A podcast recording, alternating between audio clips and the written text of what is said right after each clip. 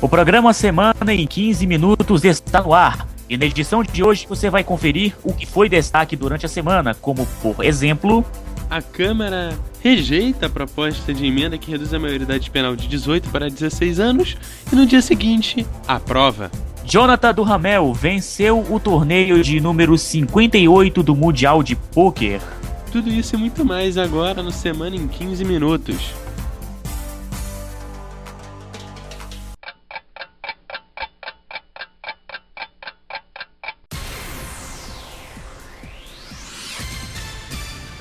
A Câmara dos Deputados rejeitou na madrugada da última quarta-feira a PEC proposta de emenda constitucional número 771-93, previa a redução da maioridade penal de 18 anos para 16 anos de idade para os crimes considerados graves. No total, a proposta recebeu 148 votos contra e 303 votos a favor e 3 abstenções por se tratar de emenda constitucional. Eram necessários 308 votos a favor para que fosse aprovada. Mas no dia seguinte eles aprovaram, na votação que ocorreu durante a madrugada de quarta para quinta-feira, com 322, com 323 votos favoráveis e 155 votos contrários e duas abstenções.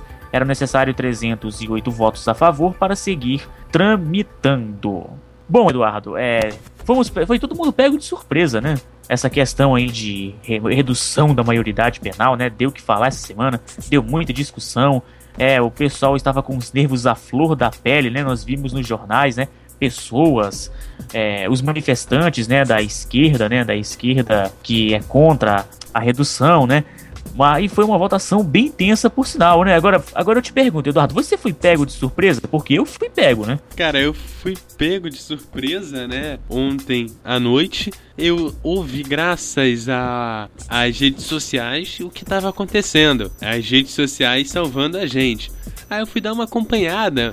Mas, cara, o que teve de grito, o que teve de confusão foi algo assim, bem fora do comum ali na Câmara. Muita confusão, muita gente gritando nos microfones. E pelo menos dos deputados do Rio, né? Que eu acompanho mais.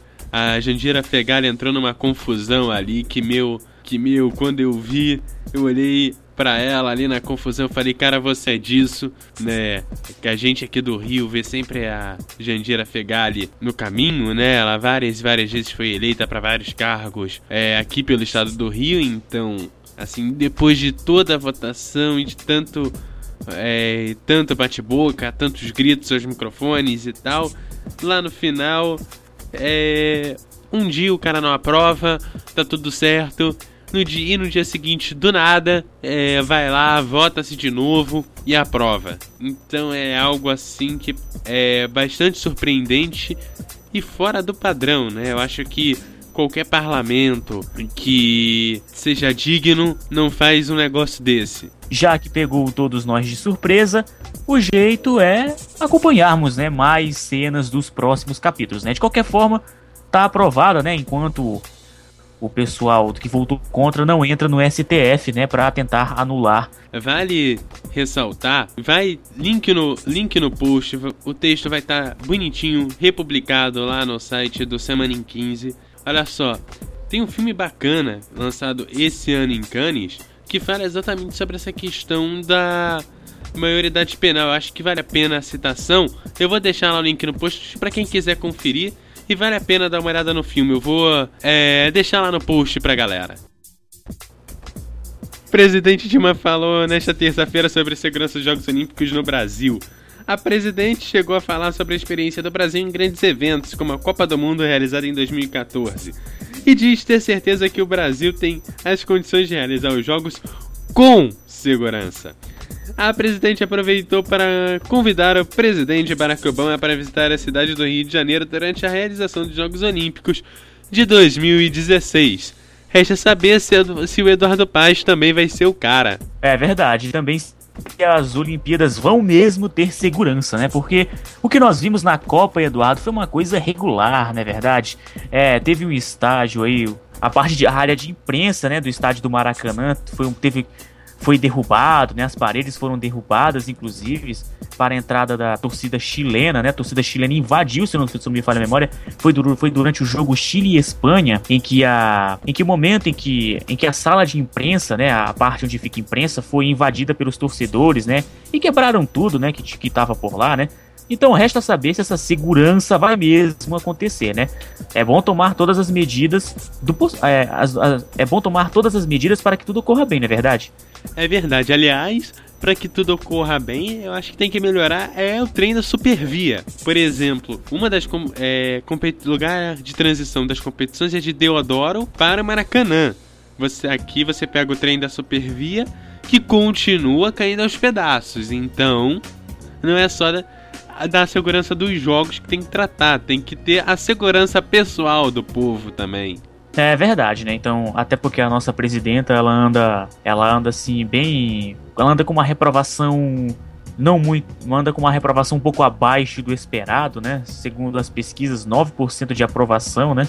Talvez as Olimpíadas possam fazer com que ela possa se redimir, né, diante do acontecido, né? Mas vamos esperar cenas dos próximos capítulos. Agora é o seguinte, Eduardo, agora vamos falar do Vamos falar de poker aqui no Semana em 15 Minutos. Um assunto mais leve, né? Depois de falarmos de política, redução da maioridade penal, falarmos sobre a segurança nos Jogos Olímpicos de 2016. Tomara que seja, tomara que o Rio de Janeiro, tomara que o Brasil faça uma boa Olimpíada. E é o seguinte: na madrugada da última terça-feira, o canadense Jonathan Duhamel garantiu o título do evento 58 no Mundial de Poker e levou para casa um prêmio de 12 milhões e 522 mil reais. Nossa, 12 milhões e 522 mil reais realmente é muito dinheiro. Sua inscrição foi de cerca de 349 mil reais. Do Ramel, que já tinha vencido o evento principal do WSOP 2010, e esta vitória foi na sua sexta mesa final de Mundial de Pôquer.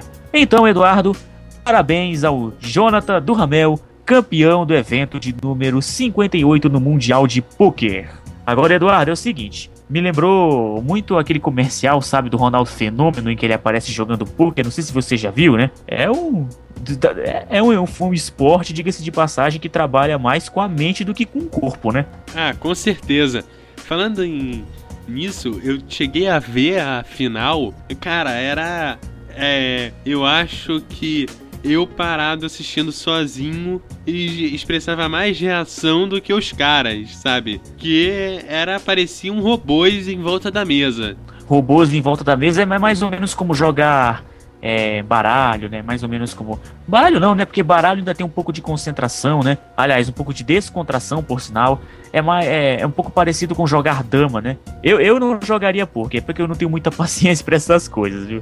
Olha, a FPF, Federação Portuguesa de, de, Futebol, não descartou a possibilidade de Cristiano Ronaldo disputar os Jogos Olímpicos de 2016, que vão ocorrer no Rio de Janeiro. A competição vai ser realizada apenas um mês depois da Eurocopa na França. Segundo o diretor da FPF, José Pinto, ele diz que, ao ser perguntado por jornalistas que depende de vários fatores, e um deles é a vontade do próprio jogador, por isso teremos que conversar com ele. Cada seleção de futebol classificada para os Jogos Olímpicos pode levar três jogadores com idade acima de 23 anos, o que possibilitaria a inclusão de Cristiano Ronaldo, de 30 anos, na lista de convocados para a competição, que vai acontecer entre os dias 5 e 21 de agosto de 2016. A presença do craque português nos Jogos pode estar condicionada a sua participação na próxima Eurocopa, que vai ser realizada entre 10 de junho e 10 de julho de 2016, e para a qual Portugal ainda não tem vaga garantida, apesar de liderar o grupo I da fase de classificação.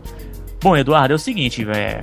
Acho que se eu fosse Cristiano Ronaldo, eu ia logo, né? Ou, então, ou talvez se ele, se ele não quiser, deve ser porque ele deve estar ganhando muito dinheiro, né? Ah, vou jogar. Tem a Eurocopa aí, vou jogar a Olimpíada pra quê, né? Mas Cristiano Ronaldo na Olimpíada, né? Jogando a. Jogando pela seleção portuguesa deve ser um barato, né? Pros torcedores. É, por um acaso eu não consegui ingressos pro futebol das Olimpíadas. Mas, é, boa sorte para quem for conseguir ver. É verdade. E, se, claro, se o Cristiano Ronaldo for mesmo para as Olimpíadas, né? For mesmo de fato jogar as Olimpíadas pela seleção de Portugal. Então, já que jogadores um pouco mais velhos podem ir para as Olimpíadas, é, jogador brasileiro, não, jogador português, perdão, pode ir para as Olimpíadas, o Brasil também pode fazer o mesmo, né?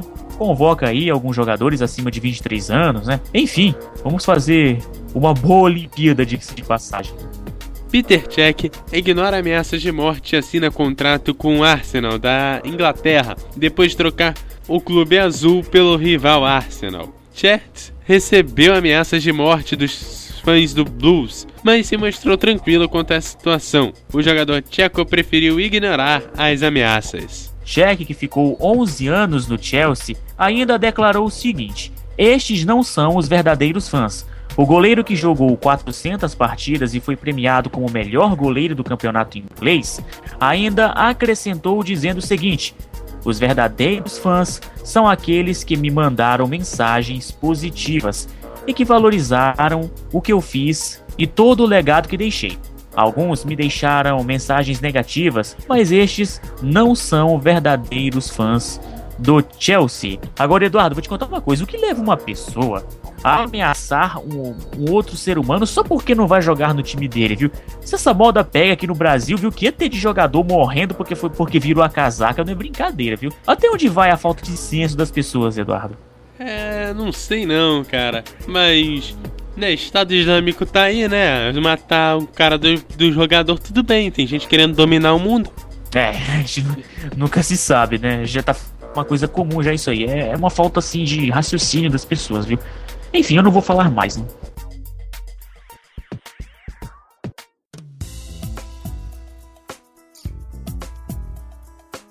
E este foi o Semana em 15 Minutos apresentado por Glauberson Ribeiro e Eduardo Couto. Você também pode ouvir essas e outras edições no site semana15.wordpress.com.br. E até, a, e até a próxima!